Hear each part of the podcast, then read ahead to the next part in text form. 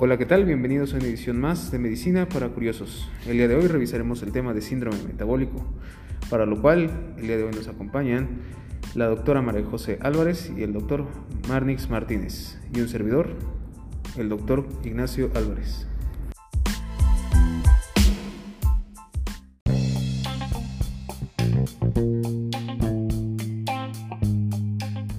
Gracias, doctor Vilchis.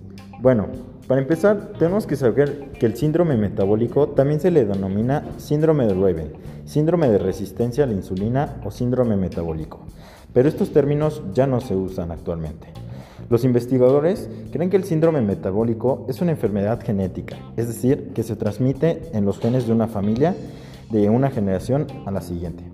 Sin embargo, no se entiende completamente por qué se produce el síndrome metabólico, pero sí se sabe que las personas que lo padecen tienen un mayor riesgo de sufrir un infarto de miocardio o una enfermedad arterial coronaria.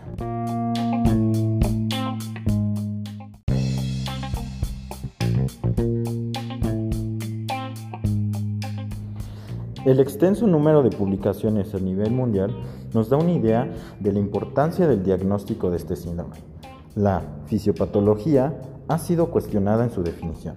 Se ha descrito a la resistencia a la insulina como el pilar para el desarrollo de las alteraciones que conforman el mismo, como lo son el aumento de la presión arterial, elevación de la glicemia en ayunas, aumento de los triglicéridos, disminución del colesterol HDL, así como una condición de obesidad abdominal. La relación entre obesidad abdominal y resistencia a la insulina ha sugerido a la primera como origen o factor desencadenante del síndrome.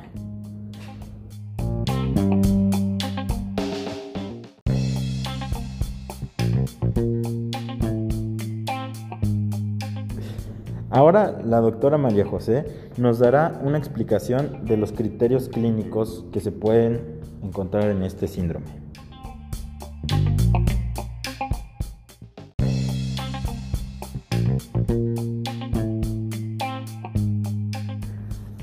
Los pacientes con síndrome metabólico no presentan ningún síntoma, pero hay signos que pueden indicar a los médicos un diagnóstico de síndrome metabólico. Los médicos buscarán los siguientes factores. Obesidad central, es decir, un exceso de grasa en la zona abdominal, dificultad para digerir un tipo de azúcar denominada glucosa, que sería la intolerancia a la glucosa. Los pacientes con síndrome metabólico generalmente tienen hiperinsulinemia o diabetes tipo 2. También los niveles elevados de lipoproteínas de baja densidad, LDL, colesterol malo y triglicéridos en sangre. Niveles bajos de lipoproteínas de alta densidad, el HDL, que es el colesterol bueno, en la sangre y la presión arterial alta. Eh, bueno, algunos criterios, bueno, los criterios que se utilizan es que en la circunferencia de la cintura tiene que ser mayor de 102 en hombres y mayor de 88 en mujeres.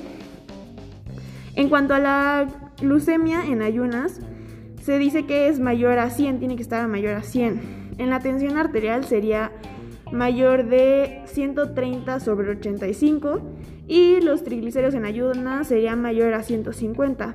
Hablando de las lipoproteínas que mencionamos, eh, lipoproteínas del colesterol de alta densidad, estas tendrían que estar menor a 40 y menor a 50 en mujeres, o sea, menor en 40 en hombres y menor a 50 en mujeres. Y estos criterios que mencioné deben presentarse por lo menos 3.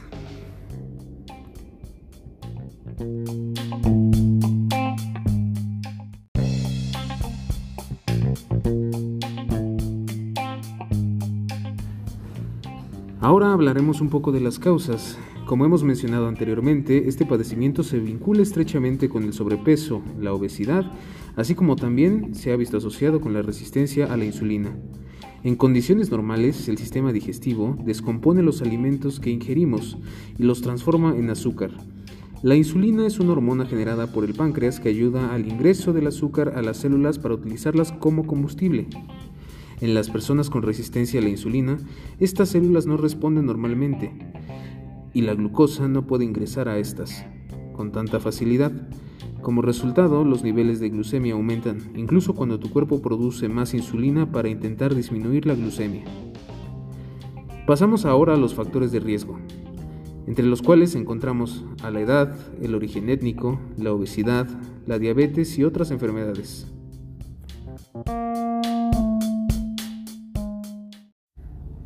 Finalmente volvemos con el Dr. Marnix, el cual nos hablará acerca del tratamiento de este síndrome, así como unas breves conclusiones.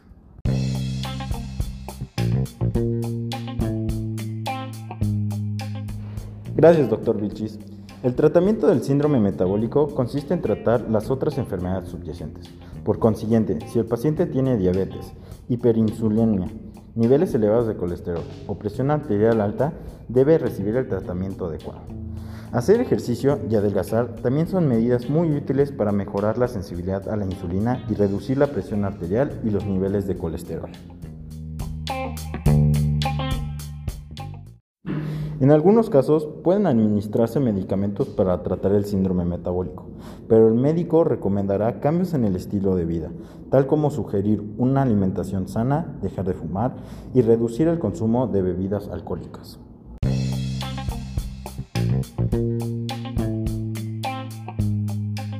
Y bueno, ya por último como conclusión, quiero decir que el síndrome metabólico es una forma de evaluar el riesgo cardiovascular y diabetes mediante un abordaje práctico que nos ayuda en el seguimiento y en el control del paciente. La fisiopatología y origen del síndrome metabólico siguen en discusión. Sin embargo, la insuloresistencia y la obesidad son las condiciones sugeridas como base para el desarrollo de este síndrome.